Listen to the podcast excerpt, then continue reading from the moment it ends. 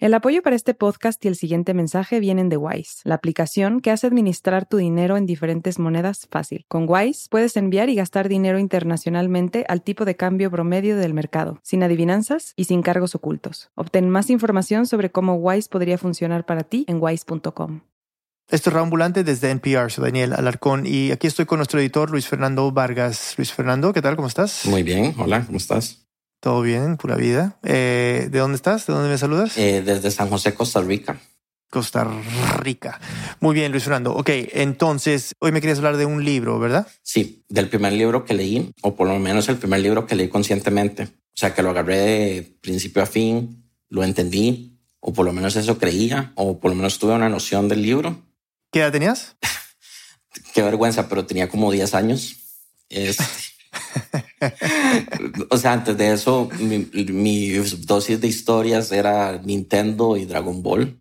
Muy bien, muy bien. Clásicos. Exacto. Lo leí en la escuela, el libro. Era parte del programa de la malla curricular. O sea, ni siquiera lo leí por gusto, sino que lo leí obligado. Pero es un libro al que le tengo mucho cariño, digamos. Cuéntame un poco de este libro y de qué se trata, cómo se llama, etcétera. El libro se llama Cocorí. Para la mayoría de gente que nos escucha no significará nada, pero en Costa Rica se considera un clásico escribió uno de nuestros autores más importantes, más reconocidos, que se llama Joaquín Gutiérrez Mangel. Y él lo escribió en 1947. Básicamente, y ahorita te explico una complejidad, es la historia de un niño llamado Cocorí, que en una playa que limita con la selva, en lo que se supone que es como el Caribe costarricense. Es un pueblo súper, súper rústico y un día en la mañana llega un barco, un barco grande, con gente. Cocorí va con sus vecinos, con frutas de regalo, en un botecito, suben al barco y Cocorí encuentra una niña. Para él es la niña más linda que ha visto jamás.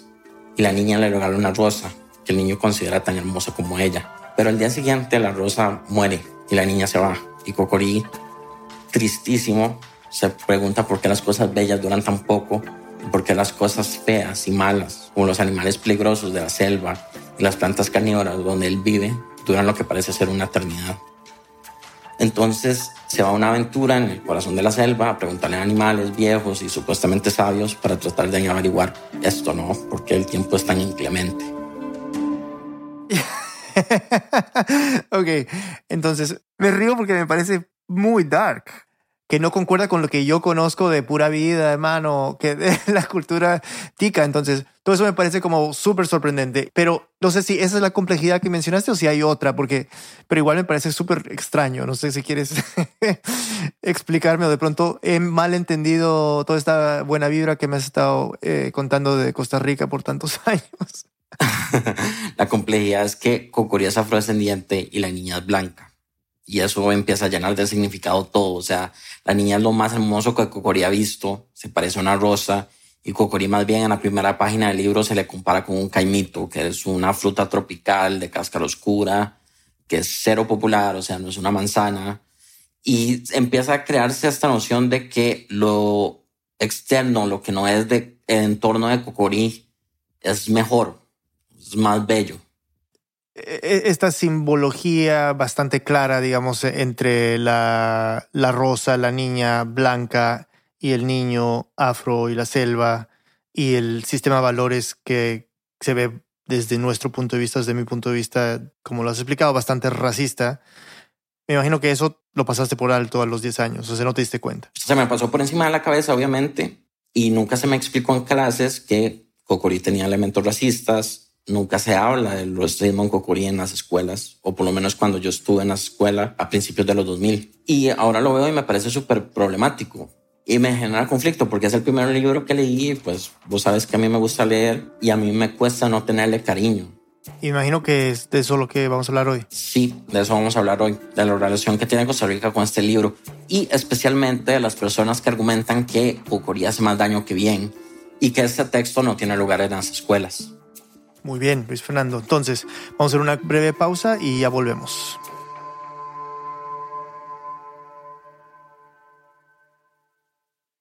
This message comes from NPR sponsor Capella University. Sometimes it takes a different approach to unlock your true potential. Capella University's game changing FlexPath learning format is designed to help you learn relevant skills at your own pace, so you can earn your degree on your terms and apply what you learn right away. Imagine your future differently at capella.edu.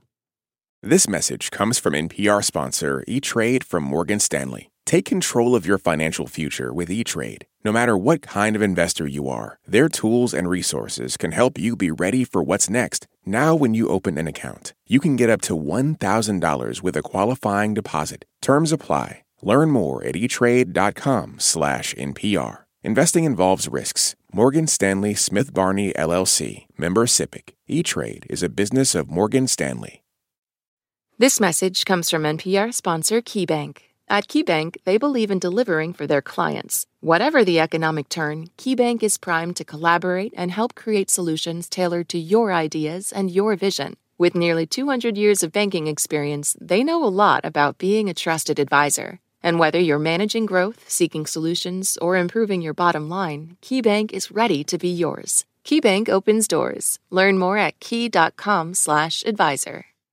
This message comes from NPR sponsor Project Lead the Way. In today's changing world, every teacher deserves a STEM ally. Project Lead the Way is a proven national leader in science, technology, engineering, and math education for pre K through high school. They strive to help teachers make every student in every grade STEM successful through interactive, problem based learning. Learn more and find a school with Project Lead the Way near you at pltw.org/npr.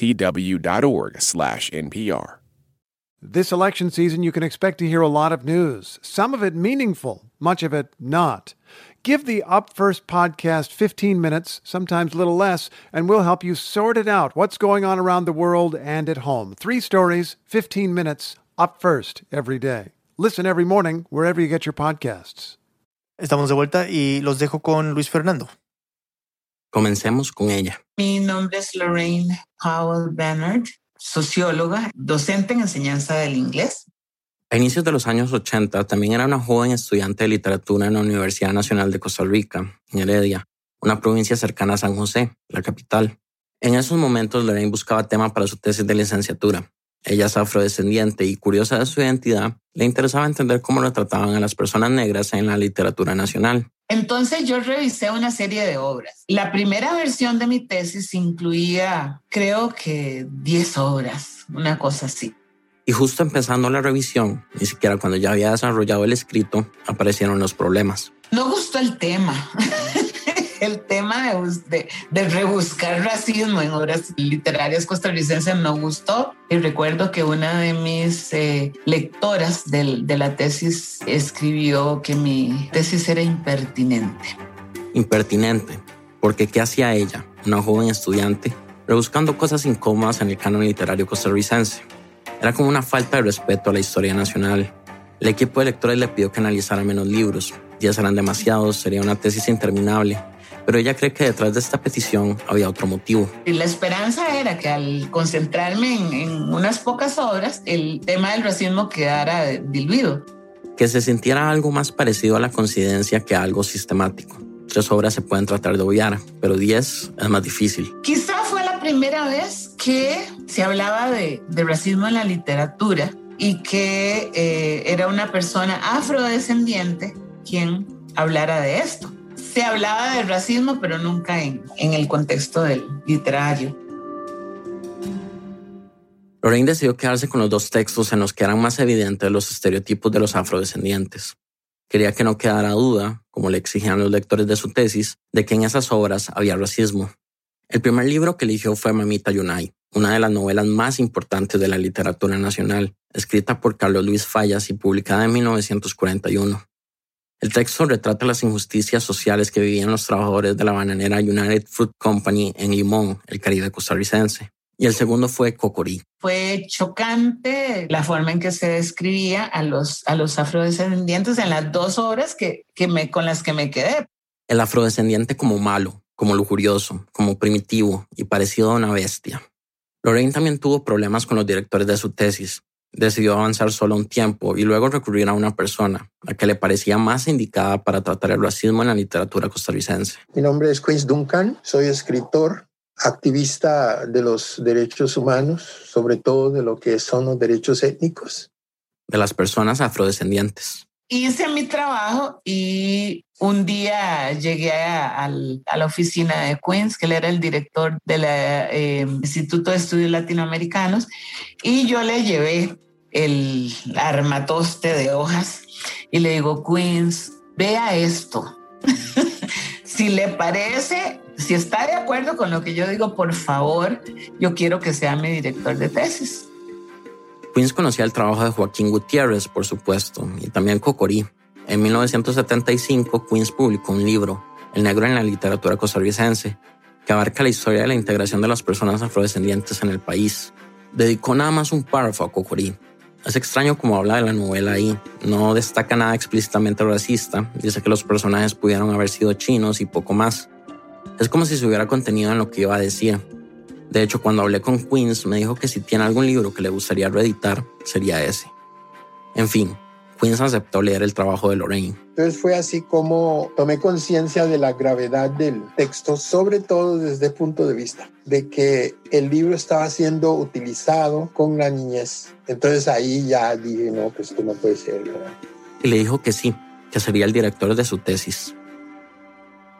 Carlos Luis Fallas había muerto en 1966, pero Joaquín Gutiérrez, el autor de Cocorí, en ese entonces sí estaba vivo. Lorraine decidió que quería hablar con él, preguntarle algunas cosas sobre el libro. Él y ella eran casi vecinos. Lorraine consiguió el número de teléfono y lo llamó en febrero de 1983. Eh, él no era muy amable. Era un señor bien gruñón, bien, bueno, yo lo conocí esa vez nada más y le pedí una entrevista. Me dice, ¿qué es lo que pretende probar? Le digo, no, es que quiero que me responda algunas preguntas sobre, sobre Cocorí. Bueno, pero qué, bueno, dijo, bueno, por ejemplo...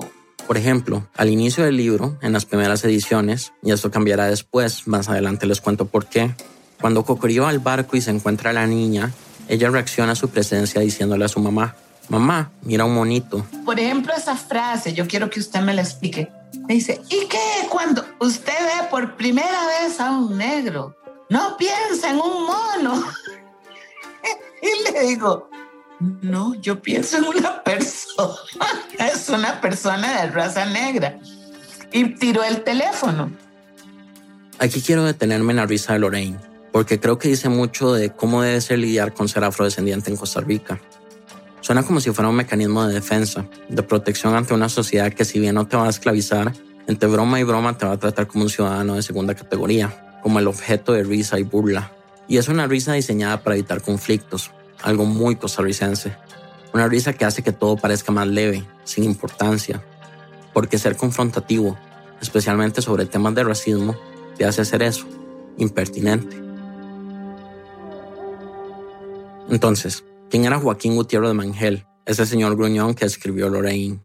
Aquí unos datos biográficos sobre él. Nació en 1918 en Puerto Limón, frente al mar en el Caribe costarricense. Ahí es donde se concentra el segundo mayor grupo de población afrodescendiente en el país, más de 50.000 personas para el censo del 2011. Joaquín Gutiérrez no era afrodescendiente, era mestizo como la mayoría de costarricenses y murió en el año 2000. Publicó seis novelas, tres poemarios, cuatro libros de viajes y uno de memorias. Tradujo al español cuatro obras de Shakespeare. Sus libros, a su vez, han sido traducidos a 12 idiomas, entre ellos Cocorí, que ha sido tan exitoso que se ha publicado en francés, alemán, ruso, polaco, portugués y otros. Fue miembro de la Academia Costarricense de la Lengua, ganador del Premio Nacional de Cultura, recibió un doctorado honoris causa de la Universidad de Costa Rica y uno de los periódicos más relevantes del país lo declaró personaje del siglo de la literatura nacional. Joaquín Gutiérrez también es recordado como un hombre comprometido con las luchas de izquierda, fue militante del Partido Comunista de Costa Rica. Viajó a Vietnam durante la guerra a hacer crónicas y trabajó como traductor en China de obras del revolucionario Mao Zedong. Fue candidato a la vicepresidencia del país dos veces en la década de los 80 por la coalición Pueblo Unido. No ganó en ninguna de las dos ocasiones. Uno de los grandes temas de la literatura de Joaquín Gutiérrez es la vida en la provincia de Limón, aunque solo vivió ahí los primeros nueve años de su vida. Luego se mudó a San José y después a Chile, donde vivió más de dos décadas y escribió varios de sus libros, incluido Cocorí.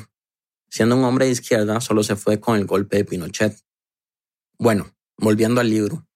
El personaje de Cocorí vive en una playa sin nombre, sin locación, pero se puede inferir que es Limón, por la historia personal del autor y porque todos los habitantes son afrodescendientes.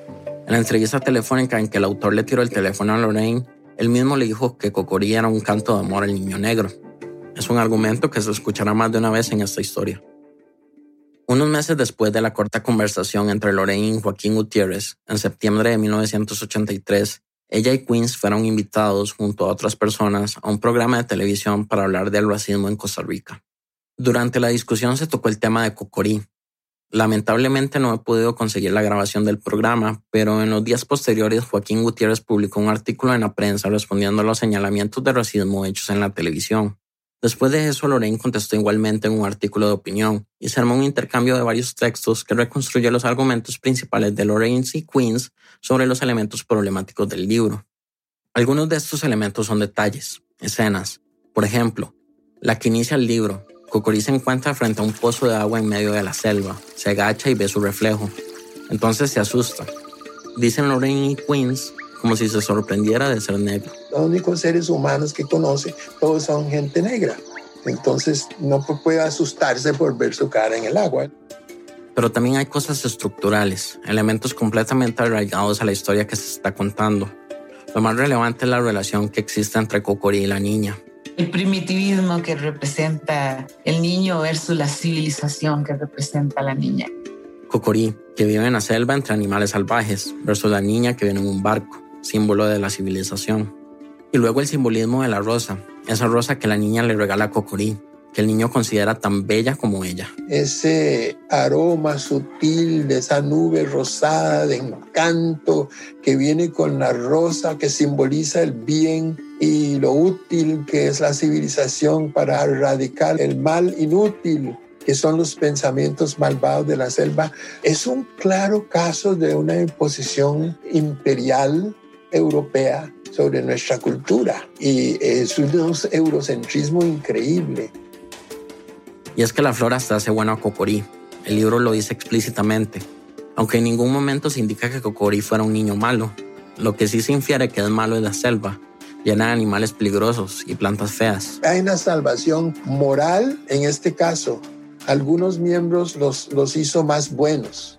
La rosa eleva el coeficiente intelectual de los locales. Los hizo inteligentes. Cocorí y sus amigos bailan de alegría pero también es una salvación espiritual. Han encontrado sentido en sus vidas. O sea, en resumen, lo europeo, que es lo bello, llegó a salvar a los afrodescendientes que viven en la selva. En el intercambio de artículos entre Lorraine y Joaquín Gutiérrez, el autor se defiende de las acusaciones de racismo. En una respuesta, Lorraine se enfoca en cuál es el significado de Cocorí. ¿Ha pensado usted alguna vez, señorita filóloga, en cuál es el tema de Cocorí? Se lo voy a contar. Es su descubrimiento de que una rosa, la belleza, la verdad, tiene una vida precaria en este mundo nuestro y que en cambio vegetan satisfechos y longevos la prepotencia, la presuntuosidad, el dominio abusivo de los fuertes malignos. Luego responde sobre la escena en la que Cocorí se asusta al ver su reflejo en el agua. ¿No se le ocurrió pensar que cualquiera se asombra cuando se ve por primera vez en un espejo? El intercambio de artículos terminó con uno de Lorraine, Gran parte del último texto trata sobre lo que ella llama la programación social, que es un poco abstracto, pero se puede resumir en esto. Las obras son producto de una época, sea de lo que sea, de superhéroes o de gusanos o, de extraterrestres, se presenta la visión de mundo de su sociedad. Es decir, de la sociedad en la que se produce la obra. Dice Lorraine que el autor no puede escapar su realidad. Yo voy a reproducir mi mundo mi visión de mundo, la visión de mundo de la sociedad dominante de mi tiempo. Yo no sé cómo piensan los marcianos. Si yo escribo sobre marcianos, yo lo voy a poner a pensar como Lorraine Powell. O la sociedad en que Lorraine se crió. Yo no soy responsable de la formación que tuve, pero sí soy responsable de tomar conciencia de quién soy y por qué soy así. Ahora bien, esto de la programación social es una teoría, una manera de abordar el análisis literario, y como cualquier teoría se puede discutir, no es una verdad absoluta. Pero lo que interesa aquí es que a Lorraine no le importa en realidad si Joaquín Gutiérrez era racista o no. No se trata de satanizar al autor. Esto va más allá. Lo que le importa es que Cocorí se escribió en una sociedad que para ella es racista, y esto se reproduce en el texto. Cuando alguien dice que en Costa Rica hay racismo, muchos ticos se molestan o se incomodan, o como decimos acá, se les para el pelo. En parte lo entiendo, va en contra de esa mitología de que Costa Rica es excepcional, que este país, la Suiza centroamericana, está más allá de los problemas del resto de la región, que es una tierra de paz, sin ejército, que somos pura vida, como dijo Daniel al inicio de la historia. ¿Cómo puede haber racismo en la tierra del pura vida? Esa expresión que denota goce total, la buena vibra máxima. Y eso duele, es nuestra identidad, así nos criaron, pensando que aquí todos somos igualiticos. Pero hay evidencia de que las cosas no son ni tan simples ni tan lindas. Hablemos de Limón, que como ya dijimos es la provincia que reúne la segunda mayor población afrodescendiente del país. Ahí, todos los índices de desarrollo humano, que abarca categorías como esperanza de vida, escolaridad, consumo eléctrico y bienestar material, están por debajo de la media nacional, aunque no es una diferencia abismal. Tal vez por lo mismo, Limón reúne los municipios con mayor inseguridad y violencia del país. Pero volvamos a Lorraine y Queens, Después de que se publicó el último artículo, Fabián Dobles, un escritor también famoso y reconocido a nivel nacional e internacional, los llamó a ambos. Y le explicamos a Fabián cuál era el asunto. Fabián dijo, bueno, yo voy a hablar con Joaquín porque de verdad que hay cosas ahí que habría que modificar. Fabián habló con Joaquín Gutiérrez. Según Queens, el autor de Cocorí se molestó mucho y decidió que de todo lo que ellos habían señalado del libro solo cambiaría una cosa, que la niña, cuando ve por primera vez a Cocorí, en lugar de decir, mamá, mira un bonito, dijera, mamá, mira qué raro. Entonces, en las ediciones posteriores a esa fecha, o sea, de 1983 en adelante. Ustedes van a ver que el libro dice, uy, qué raro, pero eso no resuelve nada porque tampoco nuestros niños eran raros. Y ese ha sido el único cambio que se ha hecho en Cocorí desde 1947. Lorraine publicó su tesis en 1985, después de luchar bastante con sus lectores. Resultó un documento de dos tomos, yo vi la tesis. De verdad es enorme. Un total de 670 páginas. Y hay otro detalle que me pareció una locura. A la defensa de la tesis llegó muchísima gente. No cabía la gente, era un salón pequeñito, pero la gente estaba por fuera eh, escuchando. Como había habido mucha polémica antes de la defensa, entonces llamó mucho la atención a, a mucha gente. Pero la tesis fue aceptada. Ella se graduó y el asunto parecía terminado. Pasó el tiempo y se mudó a Estados Unidos para estudiar en Michigan State University. Ahí envió a su hijo pequeño a la escuela, en un ambiente muy inclusivo, muy diverso. En su mente de niño, eso era Estados Unidos, ¿verdad? No conocía la otra parte. La terrible historia de la esclavitud, que solo acabó con una guerra, pero mucho más. Una exclusión social sistemática diseñada para que los afroamericanos no pudieran ejercer el poder político o acumular capital, bajo el peligro constante de represalias violentas problema sigue hasta el día de hoy. La parte en que puedes morir solo por tu color de piel a manos de la policía. Estuvieron en Michigan cinco años y volvieron a Costa Rica. Fue duro para él, que consideraba Estados Unidos su hogar. Aquí se encontró de, de golpe que en una sociedad muy racista, que desde el aeropuerto, cuando llegamos, el que lleva las maletas, negrita, le llevo las maletas. Y él, mom, Why do you let them treat you like that? They must respect you, ¿verdad? ¿Cómo permites que te traten así? Y yo por dentro, ok, vuelta al terruño. Y en 1995, cuando el hijo de Lorraine tenía 12 años, Cocurí, ese libro por el momento olvidado, volvió a estar muy presente en la vida de su familia. Ese año, el Ministerio de Educación Pública decidió incluirlo como lectura obligatoria en las escuelas, específicamente en sexto grado de primaria, justo el año que cursaba el hijo de Lorraine. Cuando la clase del hijo de Lorraine lo leyó, rápidamente empezaron a compararlo con Cocorí. Pero en la escuela las maestras le decían, Ay, pero si este negrito todo el mundo lo quiere. Le dicen Cocorí por cariño. Pero para Lorraine no tenía mucho sentido reclamarle a sus profesoras, por lo mismo que hablábamos hace un rato, de la programación social. Su visión, no podían tener otra. Para ellos eso estaba bien y le tocaban la cabecita.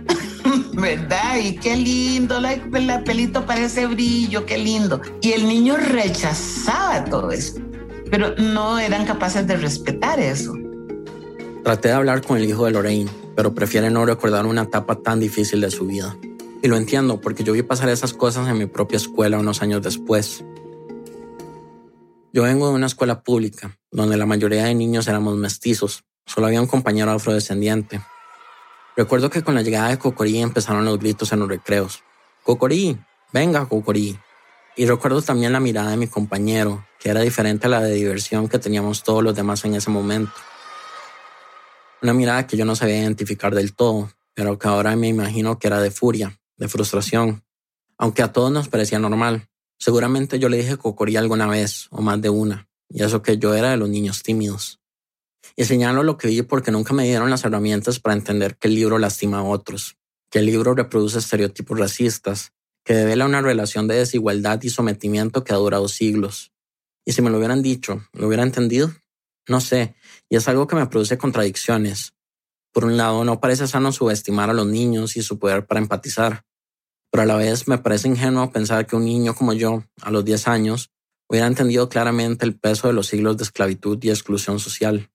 Es una pregunta que le hice a todas las personas que entrevisté para esta historia, unas seis, y lo discutí con conocidos y amigos. ¿Puede un niño lidiar con la carga histórica de Cocoría a los 10 años? Hubo algunos sí, la mayoría de personas mestizas, pero igual número de no, y todos de personas afrodescendientes. Me parece importante recalcar esto, porque no es lo mismo que lo diga una persona mestiza o una persona afrodescendiente. Lo cierto es que los mestizos podemos decir sí, enseñamos Cocorí con una guía de lectura crítica del texto, desde una posición cómoda, donde ningún daño puede haber. Pero para un niño afrodescendiente eso sí puede significar un golpe a su dignidad. Ser el objeto de estudio no debe ser bonito nunca. Y en cierta forma sería perpetuar la idea de que nosotros, los mestizos, somos unos, y los afrodescendientes, los otros. Lo cierto es que Lorraine sintió que tenía que hacer algo para combatir el bullying que vivía su hijo. Entonces yo digo, bueno, el camino es legal. Lorraine y su hijo llevarían a Cocorí a las cortes. Ya volvemos.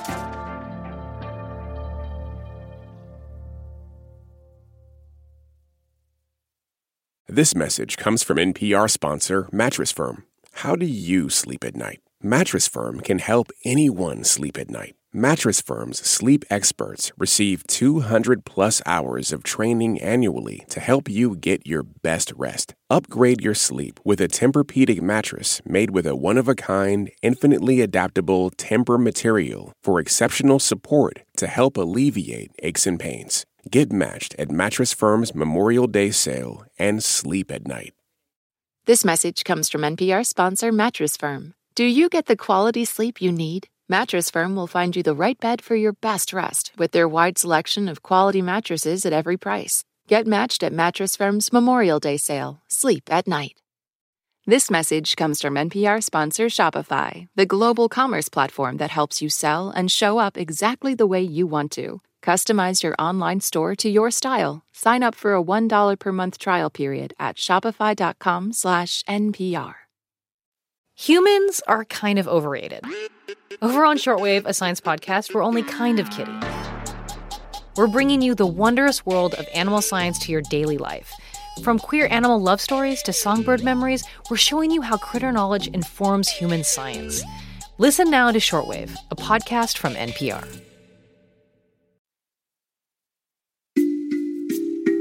Estamos de vuelta en Raambulante. Antes de la pausa escuchábamos la primera polémica que se vivió alrededor de Cocorí y los reclamos de racismo en el texto. La discusión terminó en el cambio de una sola frase en el libro. Pero ahora empezaría otra discusión que involucraría a las autoridades estatales. Luis Fernando nos sigue contando. Lorraine contactó a su abogada y le explicó la situación de su hijo. Sus compañeros lo comparaban con Cocorí y el niño se sentía incómodo con esto, herido. Sentía que era una burla la comparación con un personaje que era visto como raro, como un caimito. Ella le propuso hacer un recurso de amparo para llevar a la Sala Constitucional de Costa Rica. Un recurso de amparo es básicamente una acción legal que cualquier persona puede tomar si siente que sus derechos constitucionales están siendo violentados. El objetivo de Lorraine y su abogada era sacar el libro de las escuelas, demostrar que su lectura estaba violando los derechos de los niños afrodescendientes. Específicamente decían que el libro violaba el artículo de la Constitución Política que dice que toda persona es igual ante la ley y que no podrá practicarse discriminación alguna contraria a la dignidad humana. También que la lectura de la novela iba en contra de la ley sobre la Convención de los Derechos del Niño, que habla sobre la libre expresión y el libre acceso a la información, excepto cuando daña la reputación o los derechos de los demás. Por último, también reclamaban que también viola la Convención sobre la eliminación de todas las formas de discriminación. El recurso de amparo lo presentaría el hijo de Lorraine, que solo tenía 12 años, pero a él se unió otra niña de la misma edad. Mi nombre es Tanisha Swayby Campbell. Yo nací en San José de Costa Rica en 1984. Tanisha también leyó Cocorí en la escuela y recuerda un sentimiento. Ese libro me hizo sentir en primer orden mucha vergüenza, que era algo que contradecía directamente, digamos, todos los mensajes que yo había recibido de mi círculo familiar inmediato. En su familia materna siempre se trató la negritud de manera positiva, una conciencia étnica, dice Tanisha venía desde sus abuelos. Y siempre pienso que era como una forma de responder a lo que sabían mis abuelos y abuelas que iban a tener que enfrentar mi mamá y sus hermanos y hermanas en la sociedad, en donde iban a estar constantemente recibiendo mensajes negativos o peyorativos en relación con lo negro. Entonces en la familia nos lo construían como una cosa muy importante, como un motivo de orgullo, etcétera.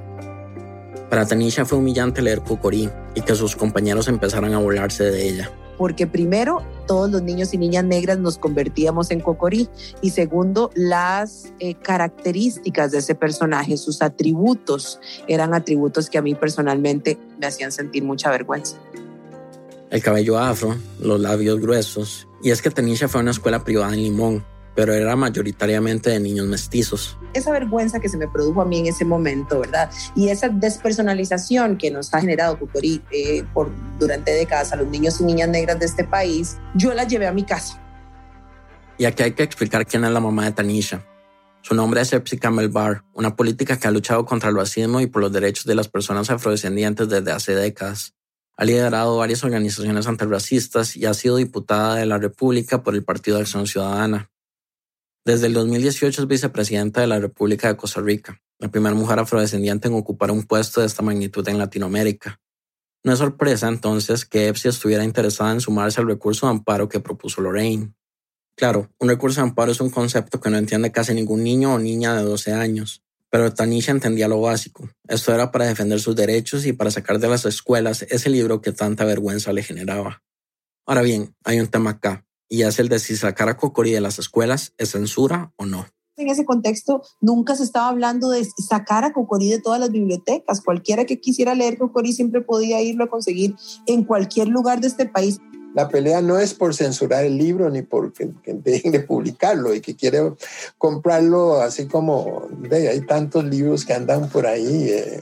Como mi lucha de Hitler, dice Queens que si uno quiere comprarlo, leerlo y darle eso a sus hijos es problema suyo. Pero no puede ser que el Estado esté promoviendo la lectura donde el pobre Cocorí, además de otras cosas, rumia pensamientos más negros que su piel. ¿no? Es de enseñarle eso a un chiquito de, de quinto grado, ¿no? El fallo de la Sala Constitucional se dio al año siguiente, en 1996. Si usted ve el fallo, digamos, de los magistrados, que fue un fallo por unanimidad al recurso de amparo de 1995, si usted lee ese fallo, digamos, a la luz de, de estos tiempos, a usted le dan ganas de llorar.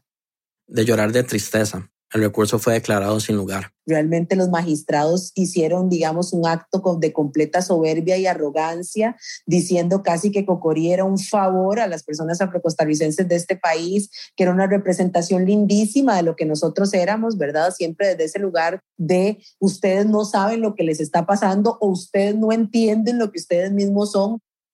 Los magistrados dijeron que no encontraron ningún elemento discriminatorio o racista en el libro y que si ha existido algún tipo de reacción contra los niños afrodescendientes, se podría evitar educando a los maestros de cada escuela. El fallo afectó mucho al hijo de Lorraine. Eso fue devastador para él, ¿verdad? Entonces él, él decía, let's go home. ¿Por qué me trajiste aquí? Esto es un país horrible. Volvamos a casa, ¿verdad? No, no, no podía comprender. De ahí en adelante, la polémica alrededor de Cocorí se vuelve a incendiar casi cada 10 años. Todo es silencio por un rato y luego cae una bomba y empieza la discusión de nuevo. Parece el relato de un país que se niega a ver su historia. En el año 2000, por ejemplo, el Ministerio de Educación Pública eliminó el concepto de textos obligatorios y lo sustituyó por sugerencias bibliográficas, o sea, lecturas recomendadas que se pueden hacer en las aulas. Pero esto pasa completamente desapercibido en los medios de comunicación. No es hasta enero del 2003 que un comunicado firmado por el viceministro de Educación de entonces, Wilfrido Blanco Mora, Recalca que Cocorino es una lectura obligatoria en las escuelas. El viceministro dijo que el comunicado se hizo como respuesta a cuestionamientos realizados por miembros del Proyecto Caribe, una organización que consideraba racista a Cocorí. Entre sus miembros estaba Queens Duncan. Ya para ese momento nosotros habíamos hecho la gestión ante el presidente de la República, que era don Abel Pacheco y su ministra Astrid Fisher, para que se eliminara el libro del currículum escolar, alegando precisamente que no era un libro apropiado para niños de quinto grado. En abril de ese mismo año, un escritor costarricense llamado Rodolfo Arias Formoso publicó un artículo cuestionando si Cocorí era racista. El asunto es que lo escribe don Joaquín Gutiérrez y como eres un hombre de izquierda, solidario, etcétera, etcétera, no es posible que haya cometido ningún pecado. Decía que en el libro había más bien racismo hacia los hombres blancos, porque se burla de cómo a uno de ellos se parece que se le quema el pelo, ya que es pelirrojo. El 26 de abril del 2003, seis días después del artículo de Rodolfo Arias, el entonces presidente de la República, Abel Pacheco, publicó un artículo diciendo que para un numeroso grupo de la comunidad afrodescendiente en Cocoría hay mensajes inaceptables, aunque no especifica cuáles. Un estudio de la doctora Marianela Muñoz Muñoz, profesora de la Escuela de Filología, Lingüística y Literatura de la Universidad de Costa Rica, cuenta que en los cuatro meses que siguieron hubo al menos 50 reacciones escritas o ilustradas sobre la polémica de Cocorí la mayoría a favor del libro. Con el tiempo las cosas se calmaron de nuevo, hasta el 2015, cuando explotaron con fuerza.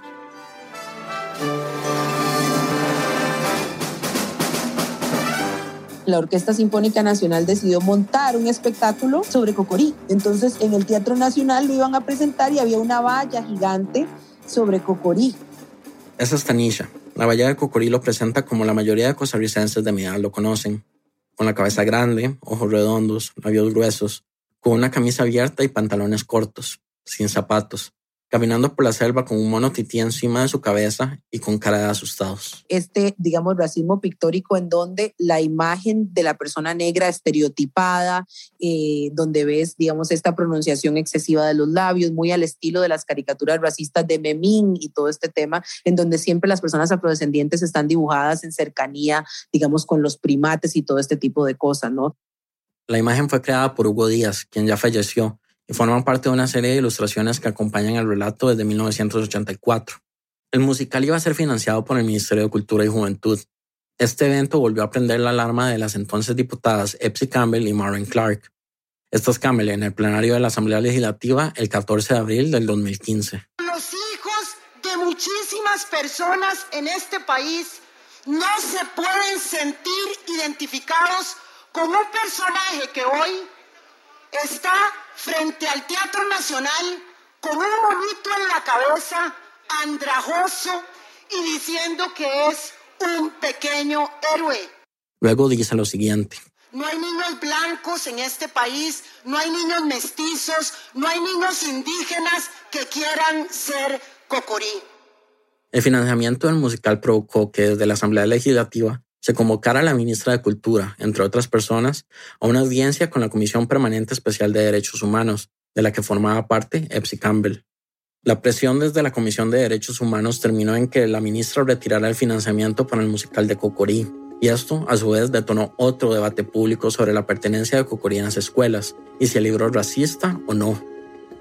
Cabe decir que en la mayoría de los medios de comunicación lo que escuchabas era esto. Esto significa que se silencia el trabajo de costarricenses. Es inaudito, es censurable y eso nos habla de que tenemos que madurar como país. Yo tengo hijos y todos lo han leído y en ningún momento pienso que, que sea racista. Creo que la diputada tal vez no lo ha leído bien o no lo ha disfrutado. Algo que, que es histórico y que funciona y que es de nosotros, no hay, no hay por qué quitarlo. Entre abril, mayo y junio del 2015 se publicaron en seis medios nacionales 29 notas y 31 artículos de opinión relacionados al tema. Al principio la gran mayoría defendía el libro, según el estudio de Marianela Muñoz Muñoz. Estos fueron algunos de los titulares en prensa. Cocorí no tiene la culpa de ser negro. Cocorí, el precio de negar la historia. Cocorí, víctima de complejos. El silenciamiento de Cocorí. Luego vino la violencia en redes sociales, un elemento que no estaba presente en las polémicas anteriores. Esta es Tanisha de nuevo. Yo he tenido que aguantar mucha violencia directamente a mí y violencia directamente a mi familia, muchas veces en la figura de mi mamá, que se ha echado los pleitos relacionados con Cocorí. porque Costa Rica es un país muy violento a nivel simbólico, digamos, y a nivel interpersonal. Le decían cosas como que si no le gustaba Costa Rica, se fuera para África, o cosas más sutiles, como que qué linda se veía con el pelo liso. Esto es algo sobre lo que ha reflexionado mucho Tanisha. Es que una es costarricense, pero no tanto como ellos. Ser afrodescendiente, uno realmente siempre está en lo que se llama un déficit de ciudadanía. Y las élites, digamos, o las mayorías, las mayorías blanco-mestizas, están siempre en ese constante negación de la ciudadanía. Ella lo experimenta, aún en cosas que parecen inofensivas seis de cada diez veces que entro al país, alguna persona o alguien de la fila o alguno de los oficiales me dice que estoy en la fila incorrecta cuando estoy haciendo la fila de nacionales. Y como me dijo Tanisha, estos comentarios que parecen pequeños son cosas que te pasan por el cuerpo. Son más que nociones abstractas. Las sentís. Reporteando esta historia me he topado una y otra vez con una idea que va ligada a esto de negar la ciudadanía. Ser afrodescendiente en Costa Rica es vivir en un mundo prestado, pero si tu tierra no es tu tierra, ¿de dónde sos? Y eso va directo al centro del conflicto de Cocorí. ¿Cómo haces para tener algún tipo de respeto a un libro que, siendo parte de la historia del país, no está escrito para vos, que te trata como extranjero? El acoso de Epsi Campbell, la mamá de Tanisha, se volvió demasiado abrumador. Le tocó cerrar sus redes sociales y el Ministerio de Seguridad incluso le ofreció protección por las amenazas que recibía. Paralelo a los insultos, se presentaron varios recursos de amparo, uno de ellos vino justamente de la diputada Epsi Campbell y otros miembros del Partido de Acción Ciudadana. La exigencia era que Cocorí se eliminara las lecturas recomendadas en las escuelas. Hubo otro con el mismo propósito, presentado por la defensora de los habitantes. Y también se presentó uno, pero este en contra de la ministra de Cultura del momento, Elizabeth Fonseca, por limitar la libertad de expresión y aplicar censura al cancelar el financiamiento del musical. Esta manera forzada de educar es exactamente lo contrario de lo que debe ser la educación, que debe estimular un pensamiento crítico de parte de los estudiantes. Él es Yacine Castrillo, abogado constitucionalista y una de las dos personas que presentaron el recurso de amparo contra la cancelación del financiamiento del musical. Para Yacine, quitarlo fue imponer una manera de entender el ser costarricense, algo autoritario, y para él es contraproducente. Eliminar de la parrilla curricular un libro porque contiene algunas expresiones que hoy consideramos racistas, no elimina el racismo. O sea, según Yashin, sería como tapar el sol con un dedo. Para él, el libro debe ser una herramienta para enseñar que la realidad es compleja. Es enseñarles lo que existe para que si esa realidad está deformada, es equivocada, ellos con la guía de los maestros, las maestras puedan construir una mejor realidad, pero no negando la existencia de la realidad, sino mejorándola. Yashin ganó el recurso de amparo el Estado tuvo que indemnizar la producción del musical.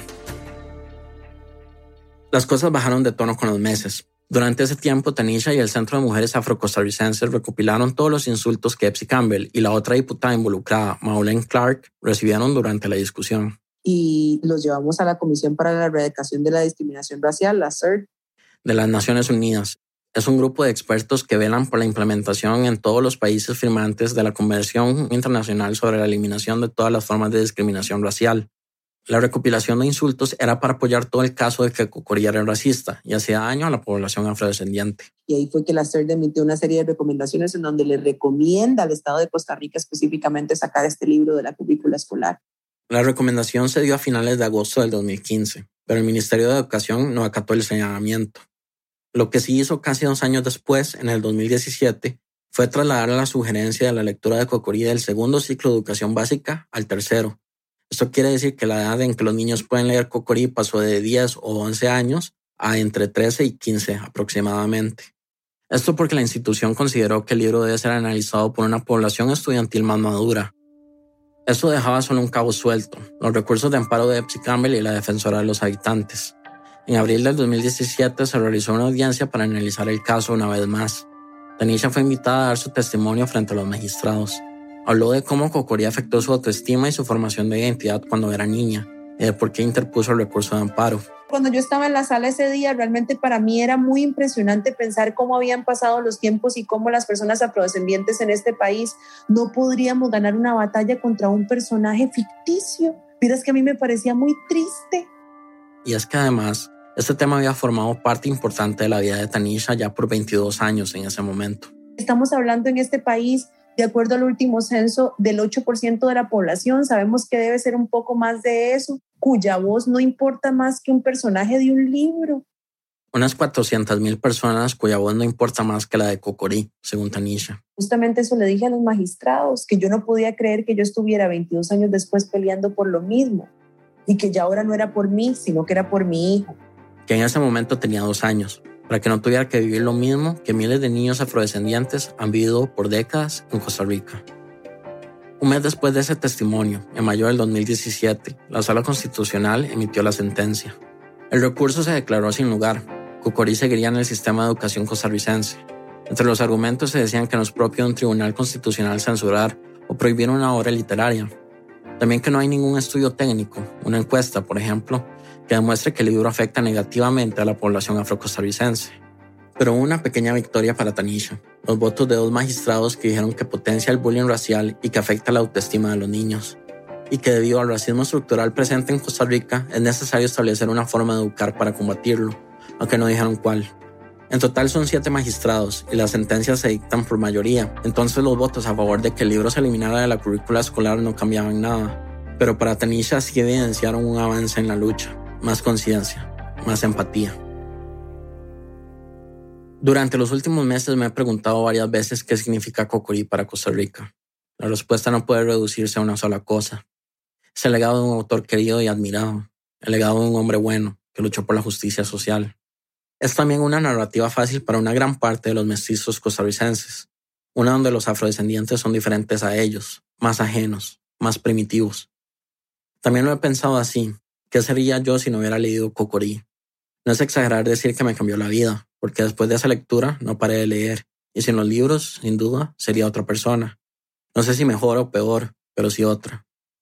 Ahora, si esto vale más que el daño que el libro le causó a mi compañero de clase, al que le hicimos bullying, pues no, creo que no. Es difícil que nos digan que algo que queremos hace daño, porque nosotros, los mestizos, nunca queremos reconocer que podemos ser los malos del relato. ¿Acaso no somos los héroes? Y qué somos sin nuestros mitos.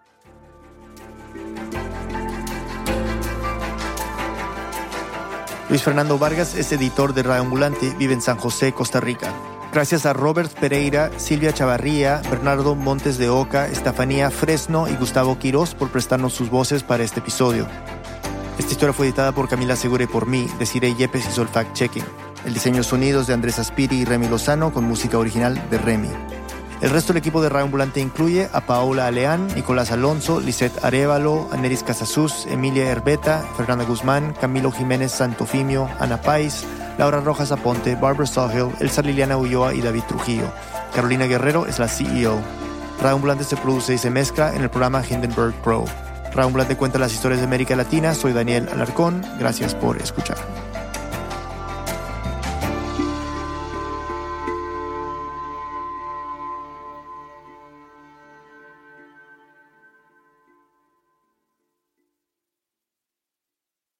This message comes from NPR sponsor Planet Oat. No deep thinking here. Planet Oat oat milk is rich, creamy, and an excellent source of calcium with vitamins A and D. Also, Planet Oat's unsweetened varieties have zero grams of sugar. Visit planetoat.com for more. This message comes from NPR sponsor Progressive Insurance, where drivers who switch could save hundreds on car insurance. Get your quote at progressive.com today. Progressive Casualty Insurance Company and Affiliates. How does the brain process memories? Why is AI a solution and a problem for our climate? What is leadership in 2025 and beyond? The TED Radio Hour explores the biggest questions and the most complicated ideas of our time with the world's greatest thinkers. Listen now to the TED Radio Hour from NPR.